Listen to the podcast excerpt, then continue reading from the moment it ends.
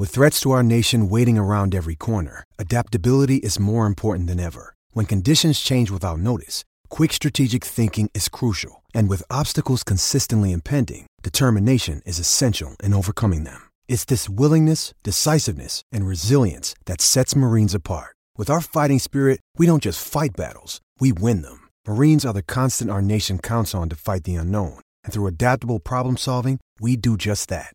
Learn more at marines.com. ¿De quién fue que la marcó? La garata y qué pasó por escuchar la garata. Se me olvidó el ponchador. La garata y qué pasó. Mi jefe en el trabajo. Un memo me dio y qué pasó. Dime qué pasó. Muchos han tratado y la vida lo rechazó.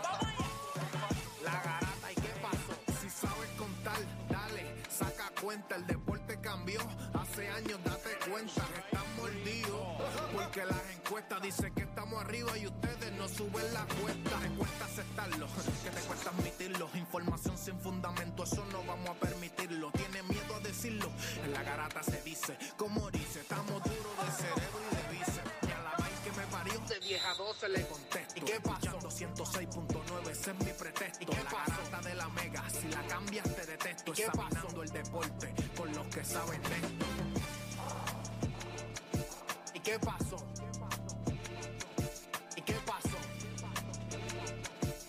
Qué pasó?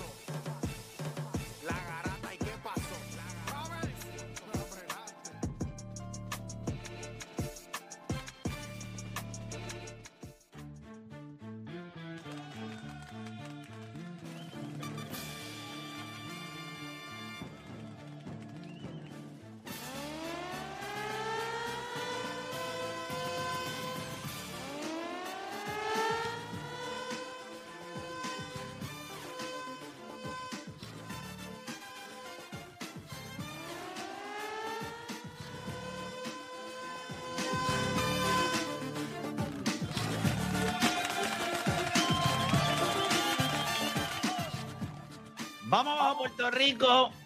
10 de la mañana en todo el país, hora de que comience la garata de la Mega por Mega 106.9, 95.1. Este que les habla es Héctor Le Playmaker y como siempre me acompaña Juancho O'Dani, Deporte PR. Hoy estoy de manera remoto, no estoy ahí en los estudios con los muchachos, una situación, ¿verdad? Que hubo que resolver acá en la familia, pues me obligó a hacer, eh, ¿verdad? A hacer la garata y hacer obviamente eh, babysitting.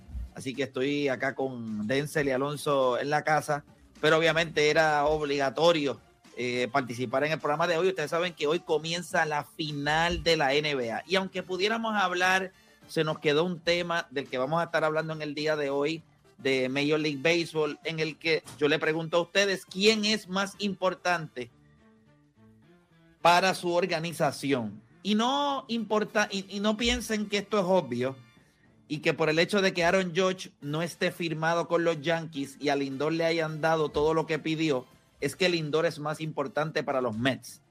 Es en el hecho de, en el éxito de su equipo ahora mismo. Ustedes saben que los Yankees tienen el mejor récord en todo Major League Baseball. Los Mets de Nueva York tienen el segundo mejor récord en todo Major League Baseball. Creo que si no me equivoco, pudieran estar empate con Milwaukee. Pero en el éxito de lo que su equipo está haciendo, ¿quién ustedes entienden que juega un rol más importante?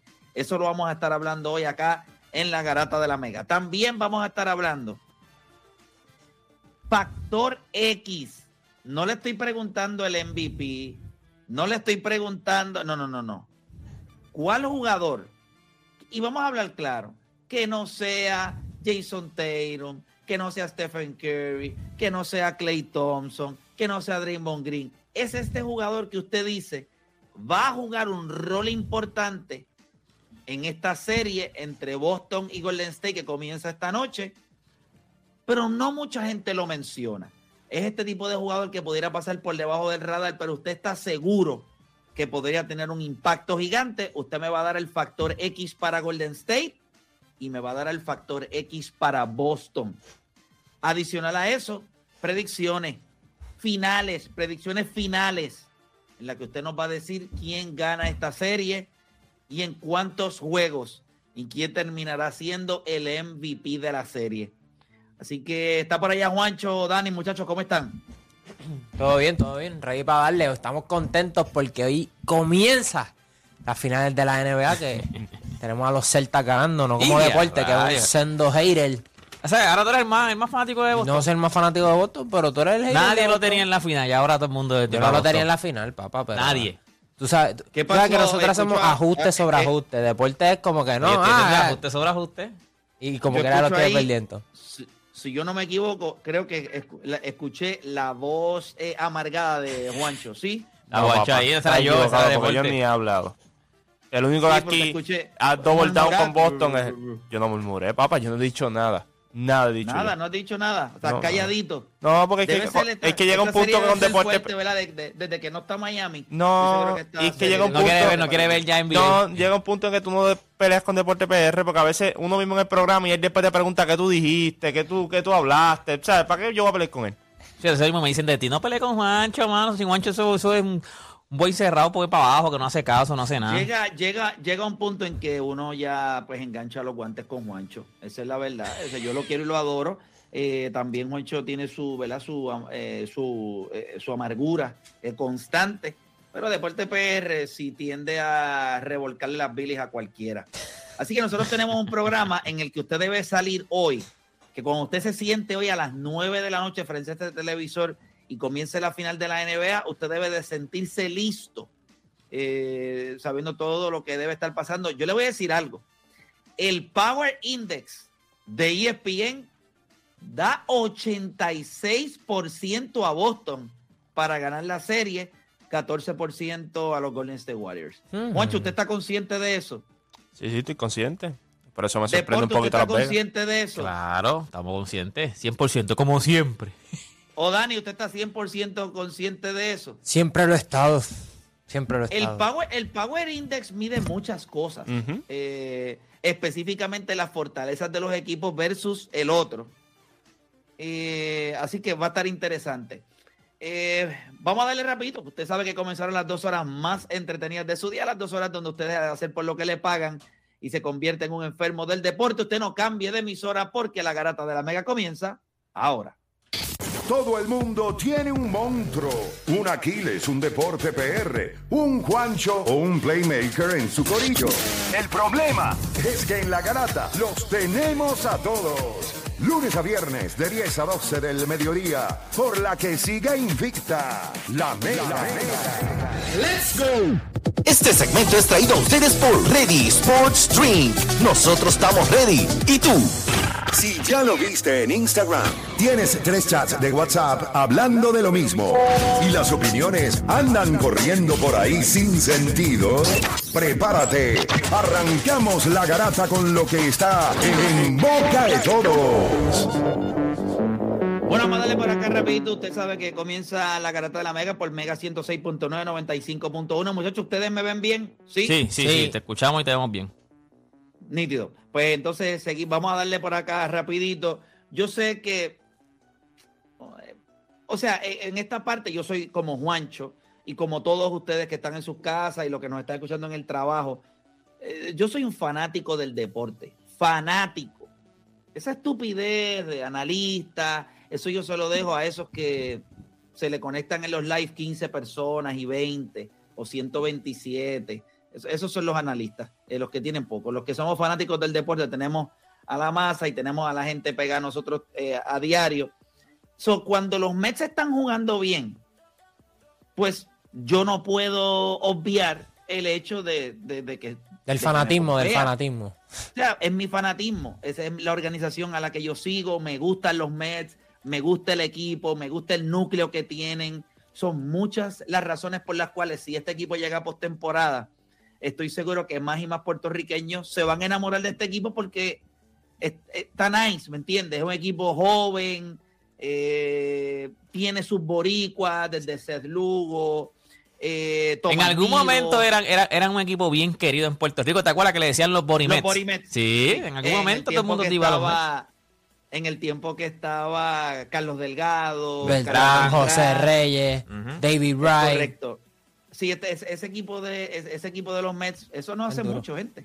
Eh, ese equipo llegó, ese equipo llegó a estar eh, ¿verdad? En una, ¿verdad? En una, en un gran run. Y después lo último que hicieron el equipo de los Mets fue básicamente en el 2015 que llegaron a la Serie Mundial. No ganaron, perdieron contra Kansas City. Pero este equipo tiene a Lindor, este equipo tiene a Tomás Nido, tiene a Seth Lugo, tiene a Chugaldía. O sea, tiene, tiene su, tiene su sabor, tiene su sabor boricua. Tiene la Eh, salsa, Ah, tiene de la de salsa. los boricuas. Ok. Sí, la tiene, la tiene. Y, y va- va- vamos a hablar claro, la estrella de este equipo fuera de Pita Alonso eh, y obviamente Jacob DeGrom y Matt Scherzer, que, o sea, ahora mismo no están en uniforme, pues es Lindor. O sea, Lindor es el tipo que está todos los días en el terreno eh, y, y, pues es la cara de esta organización. Eso te iba a preguntar, porque ustedes estuvieron, ustedes estuvieron allí en vivo, ustedes lo vieron. O sea, se, se palpa o se ve que la cara ahora mismo del equipo de los Mets es Paquito Lindor. O sea, estaban dando hasta los bobbleheads que ustedes, que ustedes consiguieron. Yo, yo no sé lo que. por- si tú me preguntas a mí, que soy fanático del equipo, yo creo que es Lindor, sin lugar a duda.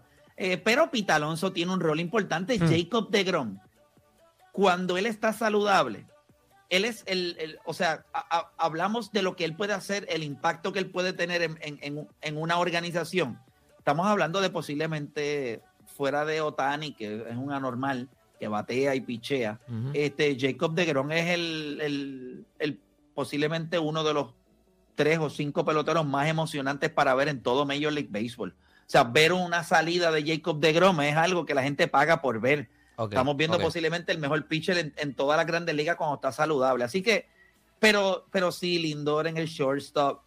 eh, en estos días él puso una foto en su Instagram. No sé si producción de casualidad pudiera conseguirla, en donde él sale con, con una ropa blanca ahí, con unos pantalones cortos, unas gafitas y una, como una, son como unos zapatitos de estos abiertos, unos suequitos. Y, él, y entonces él pone en el Instagram, no es la ropa que tú lleves, es cómo la llevas. O sea, Lindor es, el, el pelo de Lindor, su, su manera de comportarse, definitivamente él es la, la cara de esta organización. No sé si los muchachos lo ven así también, o Dani y, Juancho. Yo creo que en cuestión de, de- de líder, este, yo creo que es, Francisco Paquito Lindor. Y tú puedes ver los resultados de los, de los New York Mets cuando Paquito Lindor está poniendo los números. El- su primer año no fue el mejor y el fanático de Nueva York es intenso y le cayó encima. Pero cuando está produciendo, mira los resultados que están teniendo. Ahora mismo los Mets están dominando su división y por mucho. Y en esa Sí, pero, división... una división, pero es una división mala. Claro, Una pero, división pero mala. e- el año, o sea, ahí están los Atlanta Braves que ganaron el año pasado y obviamente están mis Phillies de Filadelfia que ahora por lo que vemos, ¿verdad? Son malos en defensa, pero antes de que comenzara la temporada, tú veías esa alineación y tú decías, bueno, ellos van a ser competitivos. Ese no ha sido el caso. Así que yo creo que los Mets han hasta sobrepasado sus expectativas de esta temporada. Bueno, ellos no solamente han jugado bien dentro de su división, ellos han jugado también fuera de la división. Han ¿verdad? Le han ganado a San Francisco, que sabemos que es un buen equipo, a los Cardenales de San Luis, obviamente los Bravos de Atlanta. Ellos han estado jugando, ellos han, eh, estado jugando bien y ayer hicieron lo que tenían que hacer. Cogieron nuevamente a ese equipo de, de los Nationals que básicamente pues eh, da un poco de vergüenza y le metieron por segundo día consecutivo, le metieron nueve donas. Ayer el, ¿verdad? Carlos Carrasco volvió a tener una gran salida, tiene récord de 6-1, efectividad de 3.63. Y yo solamente le voy a decir algo, son pocos los equipos en grandes ligas en que usted no tiene a su primer, ¿verdad? A su ace, no tiene a su segundo ace, que es Mark Scherzer, y este equipo por ahora, ¿verdad? Aunque empiezan una serie, eh, ¿verdad? Contra los Dodgers, que comienza hoy en Los Ángeles, que yo estoy seguro que les va a hacer, eh, les va a hacer falta. Para ahora mismo, Juan Walker, eh, que va hoy contra Tony Gonsolin, eh, que ha lanzado espectacular, tiene Ujú. 5 y 0, efectividad de 1.80. Este Juan Walker tiene eh, 3 y 0 con efectividad de 2.83. Antes del juego de estrellas el año pasado, este posiblemente el, el tercer o cuarto mejor lanzador en todas las grandes ligas en cuestión de ERA eh, y lo que estaba logrando. Así que, ¿sabes? Ellos siguen dominando, a, a pesar de que no los tienen. Juancho, eh, a mí me encantaría que nosotros pudiéramos hablar de tus piratas de Pittsburgh, eh, pero obviamente pues, pues no hay mucho de qué hablar, pero yo sé que tú sigues el béisbol. Cuando miras lo que los Mets han podido hacer sin Scherzer, sin Jacob DeGrom, con algunos blown save que ha tenido Chugal Díaz, pero ha sido consistente, eh, ¿verdad? La mayoría del año, con básicamente 54 a 55 juegos ya jugados. Eh, ¿Qué tienes que decir de este equipo? Yo te lo había dicho a ti, este equipo lo único que podía afectar las, las lesiones. No en el lanzamiento, yo creo que ustedes tienen muy buenos lanzadores, tienen muy buen depth en ese, en ese aspecto. Yo creo que es más el bateo. Ustedes están primero en on base percentage en la liga, pero todo el mundo sabe por qué eso es posible. Cuando tú tienes a McNeil, cuando tú tienes a Lindor, cuando tú tienes a Brandon Nimo, que es sumamente importante ahí, saludable, tres tipos que pueden llegar a la base de diferentes formas. Porque Pita Alonso es el que va a dar el sablazo. O sea, el que va a dar el sablazo, tú no le vas a pedir que, pues, que bregue con la cuenta y nada. Tú le vas a pedir que con seis tipos en, en base, tú tienes que darle. Eh, yo creo que eso es lo que los ha mantenido ustedes. El lado ofensivo, a diferencia del año pasado, que era el picheo lo que los mantenía, los mantenía, porque en el lado ofensivo lo que tenían era un hospital, ahora es al revés. Yo creo que eh, cuando llegue Chelsea, Chelsea va a seguir haciendo lo que estaba haciendo, pero yo creo que la adquisición de Chris Bassett, o sea, en cualquier otro equipo es un 3, es un 2. Aquí tú lo tienes casi como un 4, eh, detrás de, de grandes lanzadores.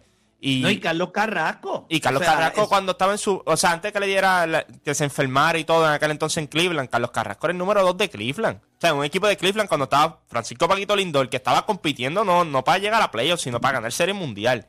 ¿Sabes? Sí. E- Este equipo tiene, tiene lanzadores en posiciones donde van a ser siempre superior al otro lanzador del otro, del otro equipo. Por ejemplo, hoy tienes a, a Gonsolin, pero como quiera... El bobo es el de Paquito Lindor.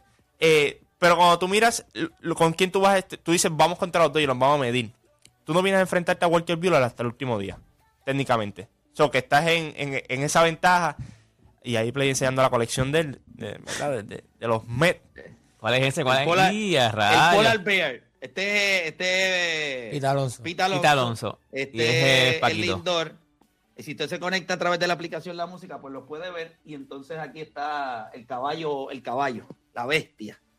Es que no, puedo, no podemos fallar. Pero tú tienes un par de muñequitos, tienes un par de... Guárdate esas cosas, guárdate esas cosas. Mira, Jacobo de Gromo, eh, ¿cómo te va el rehab? ¿Va bien? Te va bien, te ¿Y va bien. Yankees? ¿Y los Yankees ganan la Serie Mundial? Él, dice, él dice que no. Dice que están apretados, dice que están apretados. Yo- eso eso Aquí fue como un no sé, no sé, como que no estaba seguro. Mira, Play, está brutal que, que los Mets tengan a Jacob DeGrom, Chelsea, a Bassett y a Walker. Y ahora mismo sea Carlos Carrasco, tu quinto, básicamente, que, que sea el que esté dominando. Así que yo creo que el picheo de ellos tiene mucha profundidad. Tenemos para nosotros y para los Yankees. Pero nada, nosotros tenemos un temita. Ya mismito que vamos a estar hablando de eso. Tenemos la fotito de Lindor, ¿la conseguimos? Yo la... Espérate, déjame, No. déjame, déjame No la he conseguido, déjame ver, está bien. Sí, no, no, sí, yo la tengo aquí. Espérate, se- te la iba a enviar y eh, me puse a hablar mirror. Pero espérate, ya la tengo aquí, la tengo aquí. ¿Tú la viste? La, tú, la, Sí, tú la vi, la vi, la vi, la vi, la vi, la vi. Te la voy a enviar a Este- Emma. Emma, checate que te la voy a enviar ahora mismo, porque tú, a ti no te envía un, un WhatsApp y estás tres horas para leerlo. Yo no, le, yo no voy a decir nada. Yo sé que esto no les va, esto no les va a gustar mucho, pero Juan Soto para los Mets no es una locura. Hmm. Y yo sé que Juancho lo sabe. De verdad. Yo Pues sé que- lo hablamos aquí. y los Mets firmaron a su hermano. Esto es a los Gianni ante tu compo. Dos por uno. Si mi hermano no viene, yo no voy.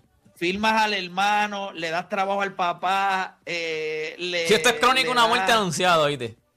le das una black card al papá y a la mamá. le das trabajo a los dos en Nueva York. Le haces unas inversiones ahí buenas para que generen unos billetitos. Y Juan Soto en los Mets es una posibilidad grande.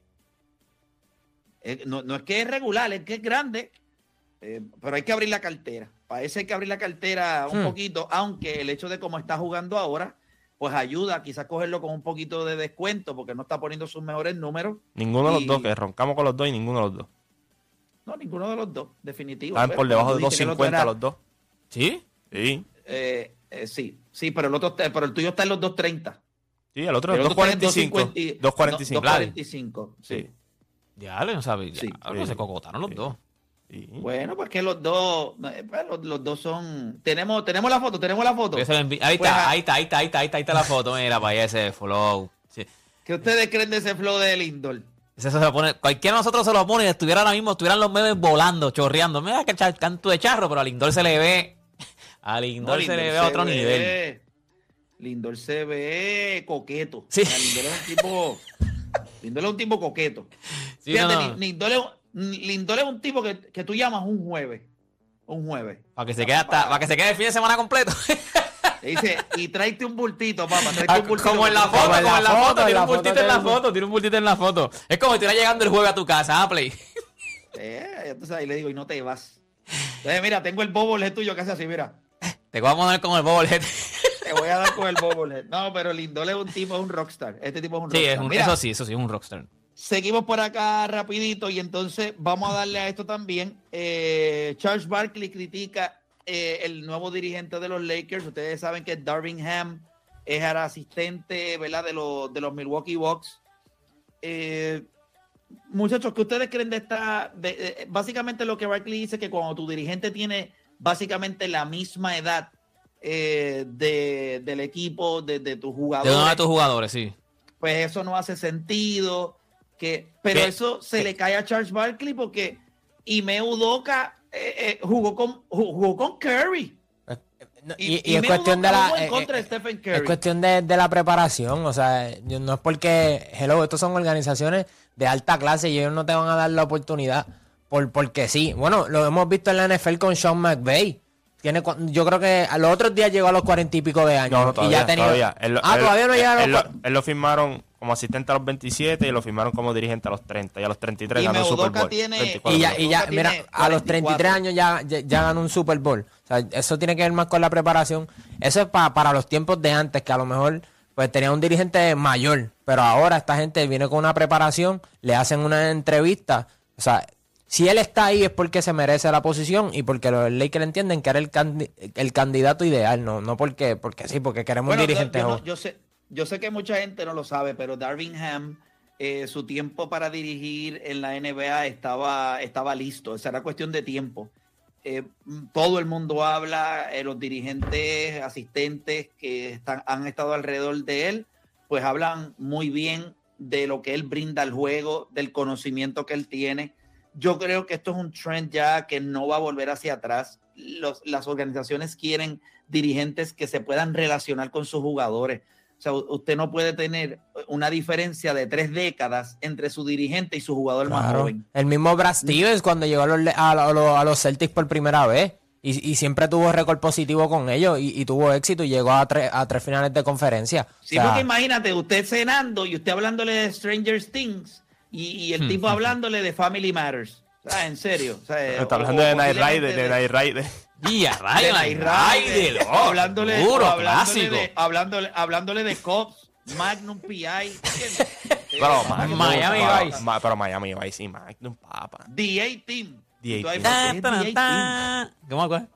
MacGyver, ¿te acuerdas de MacGyver? Con el Tay 100 Ya, millas, ya. con el Tay 100 millas lo resolvemos todo. Ya nos fuimos old school. Sí, usted no, usted no, o sea, usted necesita tener un dirigente que cuando llegue allí le hable de lo mismo, de las cosas que están pasando, o sea, que usted se pueda relacionar, no que usted lo vea como si fuera, o sea, básicamente eso, o sea, una persona que tiene una diferencia de tres décadas. O sea, usted tiene dirigentes de, de 65, 66 años y su jugador más joven tiene 22. ¿Qué pueden tener, qué pueden tener en común ellos dos? Porque esto no es un, usted no necesita un abuelo Que- que- ni, que- un papá. que están en la misma Usted organización básicamente porque, bueno, yo no me imagino una conversación en la cena con Greg Popovich y de Dejounte Murray. O sea, ¿cuánto, cuánto, ¿cuántos años hay ahí de diferencia? Oye, ¿De qué van a Lo hablar? único que le puede decir, lo único que le puede decir de Temery, mira, se te cayó la, la vigra ahí, se te cayó. mira, esa pastillita de quién es tuya, viejo, para que la coja, porque O a lo mejor le dice, hey, tú me consigues esa azulita, tú que te ves joven y no parece no, que... te dice, mira, tú te metes eso completo, lo podemos picar por la mitad. Ah, que mucha, que mucha ficada, hable, ¿ah? Ay, por Dios. Ah, bueno. Yo pensé que se picaba, mucho te picaba. Tú sabes que, De todas las la, personas, la última vez que ellos el cenaron, estudio, de todas las personas en este estudio, ¿Qué? el menos, el menos que puede decir que no sabe de, que- Mira, me, me dicen que, que la última vez que la última vez que cenaron, de John Murray le preguntó que si es verdad que Greg Popovich había conocido a Abraham Lincoln. Sí, fue testigo ahí de, de cuando lo mataron. En el juicio, en el juicio. No, tú le preguntas, mira papá, háblame claro. Este, ¿Cómo fue eso de Moisés y, los y los mandamientos? Eso fue. Pero nada, gente, tenemos ahí más o menos eso de lo que, de lo que, de lo que dijo Barkley. Yo no, Juancho, eh, yo, yo creo que Barkley es parte de- del old school, del dino- de un dinosaurio. De un dinosaurio. Sí, ¿no? Y es que lo, lo vemos. Yo, como te digo, por eso es que hay gente que a veces te pregunta por qué no está ya involucrada con el juego. Pues por pensamientos como ese, es que hay muchos que no están involucrados. Y que está involucrado, que ya tiene 55, 60, 65 años, es porque está está, actualizado. Sí, está actualizado, está con los tiempos. Y tú tienes que, o sea, no es el jugador el único que tiene que actualizarse, es el dirigente también, porque tú estás bregando, cada vez tú bregas con mentalidades distintas. Y mientras van pasando los años, no es, no es la misma mentalidad de hace 10 años, de hace 20 años, de hace 30 años. Por ejemplo, Greg Popovich es un dirigente que ya lleva alrededor de casi, ¿cuánto? 30 y pico de años dirigiendo en esta liga. Mínimo, mínimo. Su mentalidad tiene que haber cambiado más de 10 veces. ¿Sabes? Tú tienes jugadores distintos. O sea, él no podía tratar a Kawhi Leonard como trataba a Manu Ginobili, a Tony Parker, a, a Tim Duncan. Por eso no le funcionó. Por eso no le funcionó. Yo creo, yo molesto, creo ¿no? que fue culpa de él que por eso no funcionó. ahí, ahí va el, bo- el bobblehead. fue culpa de Popovich Eh, tiene unos pares, este infeliz tiene unos par de esto. que la bestia viviente, la máquina ahora mismo con poco cartílago en sus rodillas, señor Kawhi Leonard, no está en, en San Antonio, es culpa de él, es culpa de Greg Popovich, porque él no es Tim Duncan. Y, y había que tratarlo distinto. Esto era un tipo que tú le tenías, que tú no podías dirigir a Tim Duncan de la misma manera que tú dirigías a este caballero. Por eso lo perdió. Claro, Greg Popovich está en San Antonio desde. Él es- está, era como asistente en el 89. Ujú. Y en el 96 se hizo dirigente. Lleva desde el 96 dirigiendo. O sea, él lleva 26 casi tre- temporadas ahí. Casi 30 años ya. Diablo. Él está igual de viejo que este, que el César. Este lo traje de. Este, este es el boble que más me gusta. De verdad. El César. Sí. Ese no, se lo traíste del último viaje. Sí, este del último viaje lo vi en la tienda allí en el, en el Vaticano. Lo conseguí, en el Vaticano. Ok. Y lo, y lo vi al César y lo, lo, lo compré. Entiendo que hace mucho sentido al lado de LeBron James. Claro, claro, tú pones los Grandeza. dioses. Sí, grandeza, claro, claro. Ahí claro. los tiene, ahí los tiene, ahí está. Ahí está, ahí están los nenes ahí con barea colado. Pero nada, este. Mira, gente, yo le envié un video a, a Emma. Emma, ¿lo recibiste el video que te envié? Ahí, ahí está trabajando. Mira, yo quiero que ustedes vean este video. Yo lo subí a mis redes sociales anoche. Eh, le hice un voiceover encima a este video. No voy a pedir que lo pongamos completo. eh, dura dos minutos. Eh, pero ustedes saben que ayer en el chat yo les estuve escribiendo, esto es lo que yo, esto es lo que yo siempre hago, y yo se lo, yo se lo digo a cada uno de ustedes, que cuando ustedes tengan la oportunidad, cosas que ustedes quieran eh, aprender, conocer o expresar en algún momento, pues mire, busque la información. Y yo hace algunos años atrás, yo había llegado a la conclusión de que si un tipo como Isaiah Thomas hubiese jugado en el baloncesto de hoy día, eh, no tengo duda de que hubiese sido exactamente igual de grande y posiblemente eh, hubiese dominado la liga eh, sin problemas, a pesar de medir 6-1, a diferencia de Stephen Curry 6-3. Isaiah Thomas era físico, podía defender a pesar de los 6-1, o sea, era, era un tipo agresivo, pero sobre todo podía meter el triple. Y yo sé que cuando usted busca en Basketball Reference, eso no le hace justicia eh, pero quiero que podamos escuchar parte de lo que digo en el video. eh, que yo no sé si Edwin me puede asegurar que yo voy a escuchar lo que se va a estar, eh, lo que yo estoy diciendo en el video mientras lo ponen. Edwin, yo lo voy a poder escuchar, sí. Sí, él, dice que sí, él dice que sí. Vamos a poner este video que yo lo subí a través de mi Instagram, en donde cojo, ¿verdad? Varios clips de un video de casi 17 minutos y lo voy editando porque lo que quiero que usted vea es que lo único que usted puede decir de, Ise- de Isaiah Thomas era que jugó en una era en donde el triple no era parte de- del juego. Ahora, yo quiero que usted vea lo que él podía hacer. Vamos, vamos con el video. Yo no pretendo que usted me compre todas las cosas que yo le digo, pero cuando hablamos de Isaiah Thomas, hablamos de un jugador que era emocionante, que podía hacerlo todo. Que en el juego había que poner la bola en el piso y tirar en mid-range porque era lo correcto. Que aunque eso pasaba, él podía penetrar y llegar al canasto midiendo 6-1. Adicional a eso, podía tirar el triple en una era en donde eso no era la norma para un point guard. Lo tiraba galdeado y lo metía. En ese round de del 1990, él hizo cantos en la NBA. Tiraba el mid-range largo, un tiro que hoy día todos sabemos que es malo. Lo tiraba en la carrera, en transición, el triple, y también lo metía. Tiraba con el defensor encima, también metía el mid-range. Y Isaiah Thomas lo podía hacer todo. Ahí lo vemos en el clutch contra Michael Jordan, galdeado en el clochete. Pum, canasto para darle la ventaja a los pintos por tres. En el 90 ese macho era imparable. Miren el canasto ahí, miren el score. Eso fue en el clochete. Salía de cortinas y podía meter el mid-range largo. Isaiah Thomas lo podía hacer todo. Todo como jugador. Imagínense ese mismo tipo con esas mismas habilidades. Mira el peguete que le dio a Michael Jordan ahí y hasta el boquete para terminar. En defensa era rudo, no le oía el golpe, era duro. Él era la identidad y la cara de unos Detroit Pistons. Se paraba sin miedo. Coge ese triple en la boca, canto de puerca. Míralo ahí, largo, no me vas a galdear, no me respetas, tu maíz es la gorda. Ese era Isaiah Thomas. Míralo ahí otra vez. Coge otro triple más. En una era, gente, donde no se tiraba el triple, coge el corner. Coge otro más. Era imparable. Míralo ahí. No me vas a levantar la mano. Usted sabe lo que hay. Esa es la ley. Míralo ahí. Nuevamente, Isaiah Thomas. Esto es un tipo que metió 32 triples en 68 intentos en los playoffs del 1990 para un 47% en una era donde no se tiraba el triple. Este macho metió 32 triples en 68 intentos. Yo no pretendo que usted lo entienda, pero cuando usted hable de point guards que impactaron el juego, usted nunca dude que Isaiah Thomas en esta era los haría a todos cantos. Yo no pretendo que usted me compre. Ahí está. ¿Qué, qué- qué- qué le- qué- qué tiene que, qué tienen que decir de eso?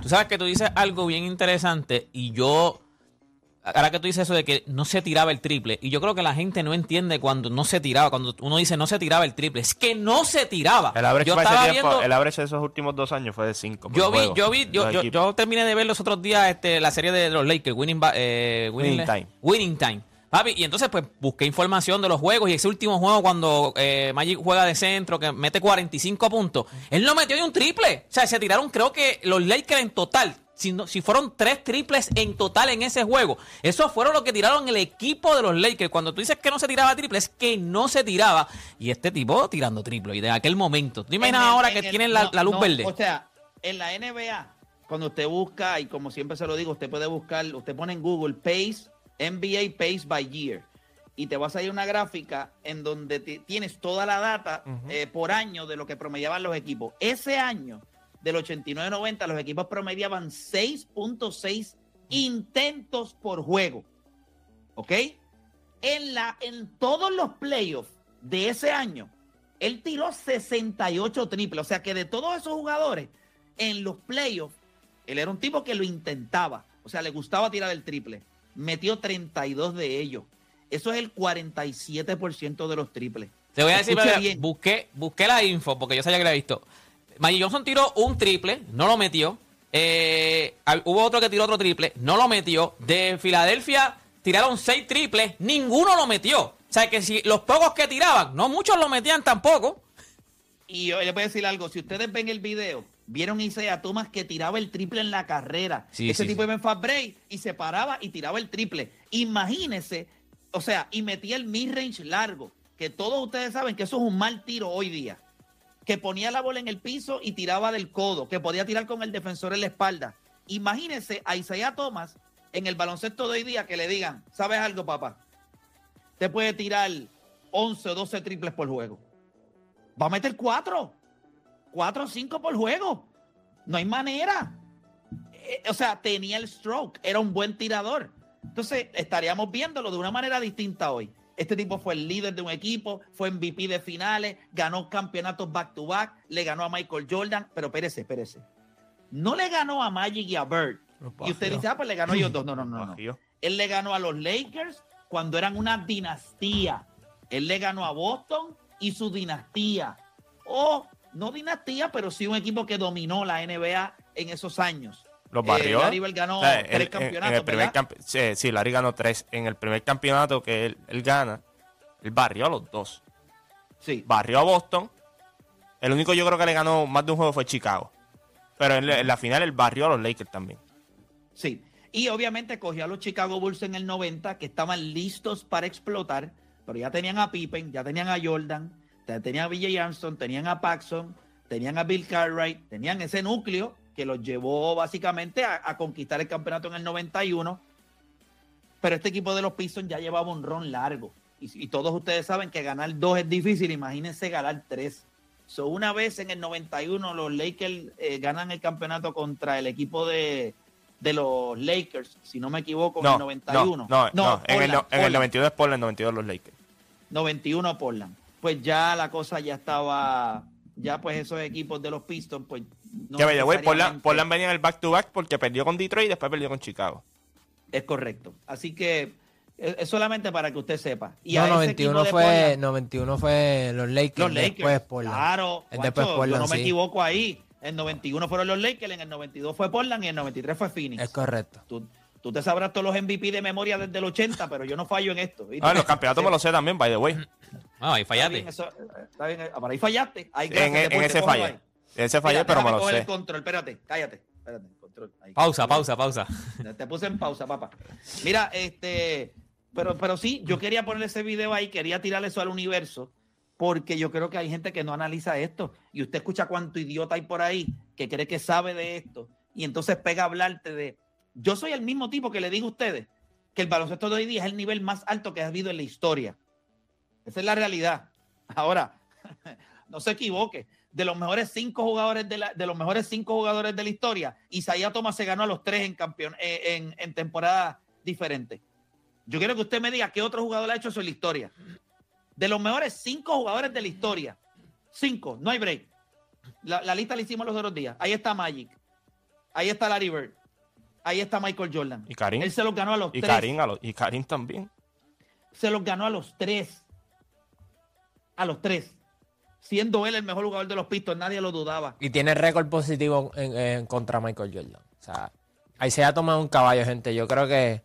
Pues, o sea, la eh, gente no entiende. No, no, no. y, entiende. y- y- y ayer lo habíamos hablado, ¿te acuerdas? Que te dije que es importante repetirle, repetirle a la gente porque se pierden. Hay mucha historia buena que se pierde en el camino. Ahora mismo hay mucha gente que tiene a Kobe Bryant por encima de Tim Duncan. Y sí, tú puedes hacer el argumento, pero el hecho de no repetirle la historia, de no estudiar, de no, de no darte la tarea de, de decir, ok, ¿quién es este tipo? Pues se pierde ahora mismo para mí. Ahí se ha tomado un caballo porque no solo anotaba, también, también asistía a un alto nivel. Él tuvo una temporada donde promedió 22 puntos por juego y 13 asistencias, gente. Eso es una locura.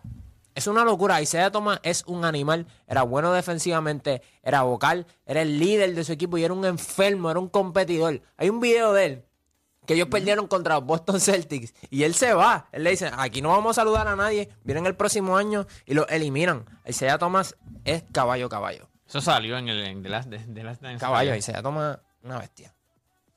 Eh, de verdad que nada, solamente quería dejarlo ahí. Nosotros tenemos que hacer una pausa. Cuando nosotros regresemos, vamos a, vamos a hablar del tema que se nos quedó ayer de béisbol. Nosotros vamos a abrir las líneas a través del 787-620-6342. Si usted es fanático de los Yankees, si usted es fanático de los Mets, ¿qué jugadores más importantes para el éxito que está teniendo su equipo en este momento? ¿Es Aaron Judge para los Yankees de Nueva York o es Francisco Paquito Lindor para los Mets? Nosotros hacemos una pausa y en breve regresamos con más acá en La Garata.